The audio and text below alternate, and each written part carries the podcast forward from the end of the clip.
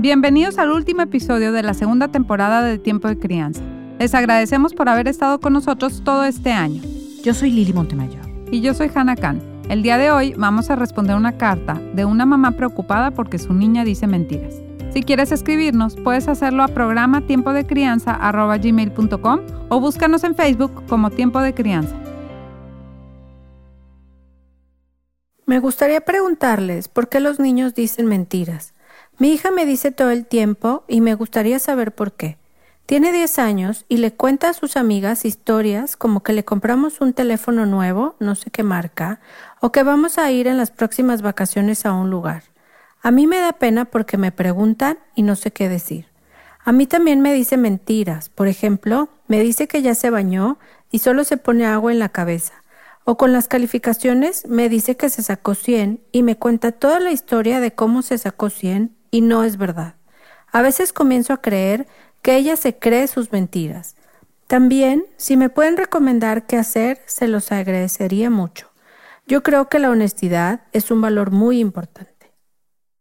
Hola, gracias por escribirnos. Tenemos muchas cosas que platicarte sobre las mentiras de los niños. Las razones para mentir pueden ser muy diversas y te vamos a contar sobre ellas. Se ha encontrado que los niños empiezan a decir mentiras cuando comienzan a tener una teoría de la mente, es decir, cuando comprenden cómo pueden pensar los otros y cómo pueden influir en su comportamiento, además de ver si pueden engañarlos. Esto sucede como a los cuatro años, cuando pueden predecir las acciones, intenciones y pensamientos de los demás.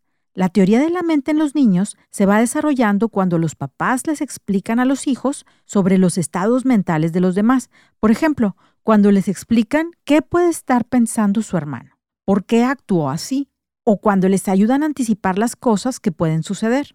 También pueden ir desarrollando su teoría de la mente cuando juegan con hermanos mayores y les explican algunos juegos, por ejemplo, cuando comprenden las reglas y los lugares para jugar a las escondidas.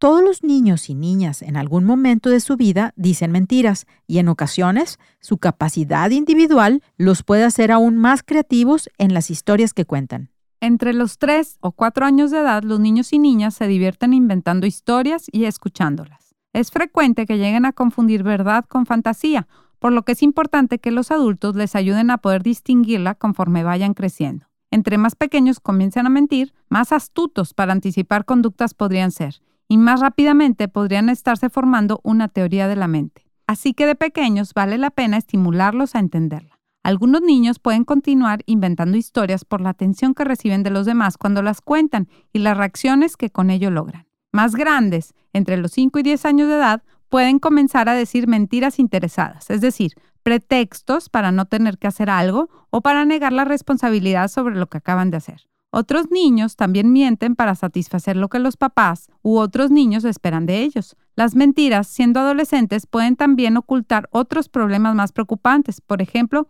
a dónde fueron con sus amigos o el comienzo del uso de alcohol.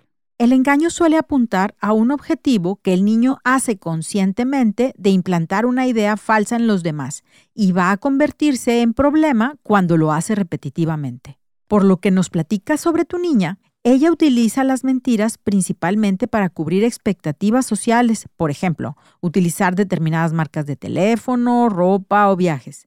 Es probable que mienta por sentir inseguridad o presión en el aspecto social. Lo primero que te queremos recomendar es que valores qué tan consciente está tu hija de la diferencia entre fantasía, deseo y realidad. Si encuentras que hay confusión, te recomendamos buscar a un especialista, ya que por su edad pudiera ser un indicador de un problema importante a tratar.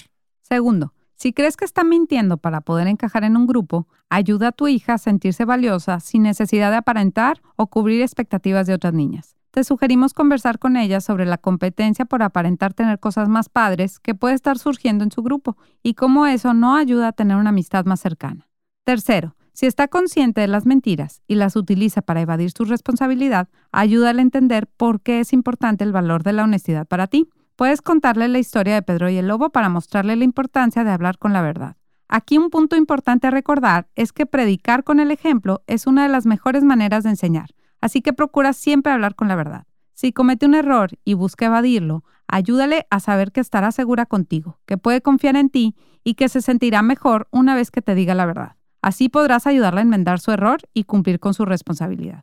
Ayuda a tu hija a reconocer que de sus limitaciones y fallas también puede aprender.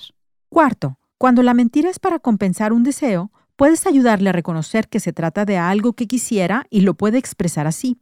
Por ejemplo, si dice que es la que sacó la mejor calificación en matemáticas de su escuela y no es verdad, puedes ayudarla a entender que es algo que quizá tiene muchas ganas de conseguir y que para ti ella es igual de importante aunque no sea la mejor en matemáticas, pero que puedes ayudarla a conseguir mejorar su desempeño si es que así lo desea.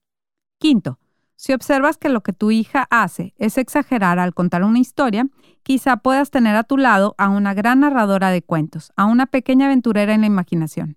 Podrías motivarla a contar historias y a escribirlas, dando vida a personajes y situaciones y encaminar así sus habilidades para crear historias. Ayuda a tu hija a saber que si quiere llamar la atención de los demás, puede hacerlo a través de las artes, la escritura, la música o el teatro. Si lo que observas es que miente para manipular o conseguir lo que desea, cuida que esto no se convierta en un hábito. Mientras que ser perseverante en alcanzar sus deseos es algo positivo, ayúdala a entender que no es correcto engañar o pasar sobre los deseos de otras personas.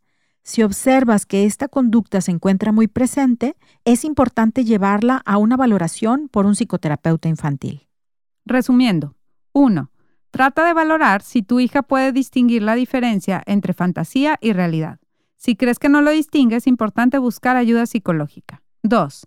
Si las mentiras obedecen a un estrés social, ayúdale a adquirir autoconfianza y a crear lazos cercanos y honestos. 3. Háblale siempre con la verdad. 4. Si la mentira es para compensar un deseo, ayúdale a reconocer sus anhelos, luchar por ellos y si son muy difíciles de conseguir, ayúdale a sentirse bien con sus logros. 5. Ayúdale a encauzar su creatividad y habilidades para inventar historias. 6. Si sus mentiras son manipulatorias, cuida que no se convierta en un hábito. Si ya lo es, busca ayuda psicológica.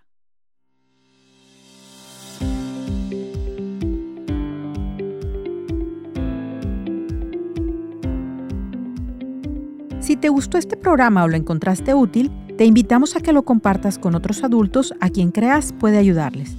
En redes sociales, Puedes buscarnos en YouTube y Facebook como Tiempo de Crianza. También puedes escribirnos tus dudas o comentarios a nuestro WhatsApp 8129 240144 o a programa tiempo de crianza gmail.com. Este fue el último episodio de la temporada.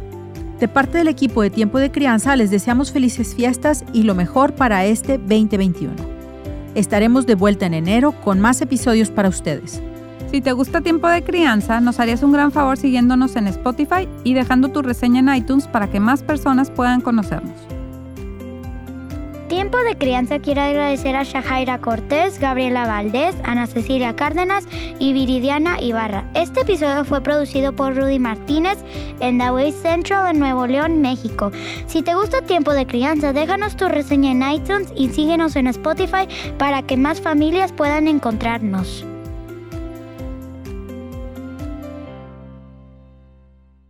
Gracias por escuchar.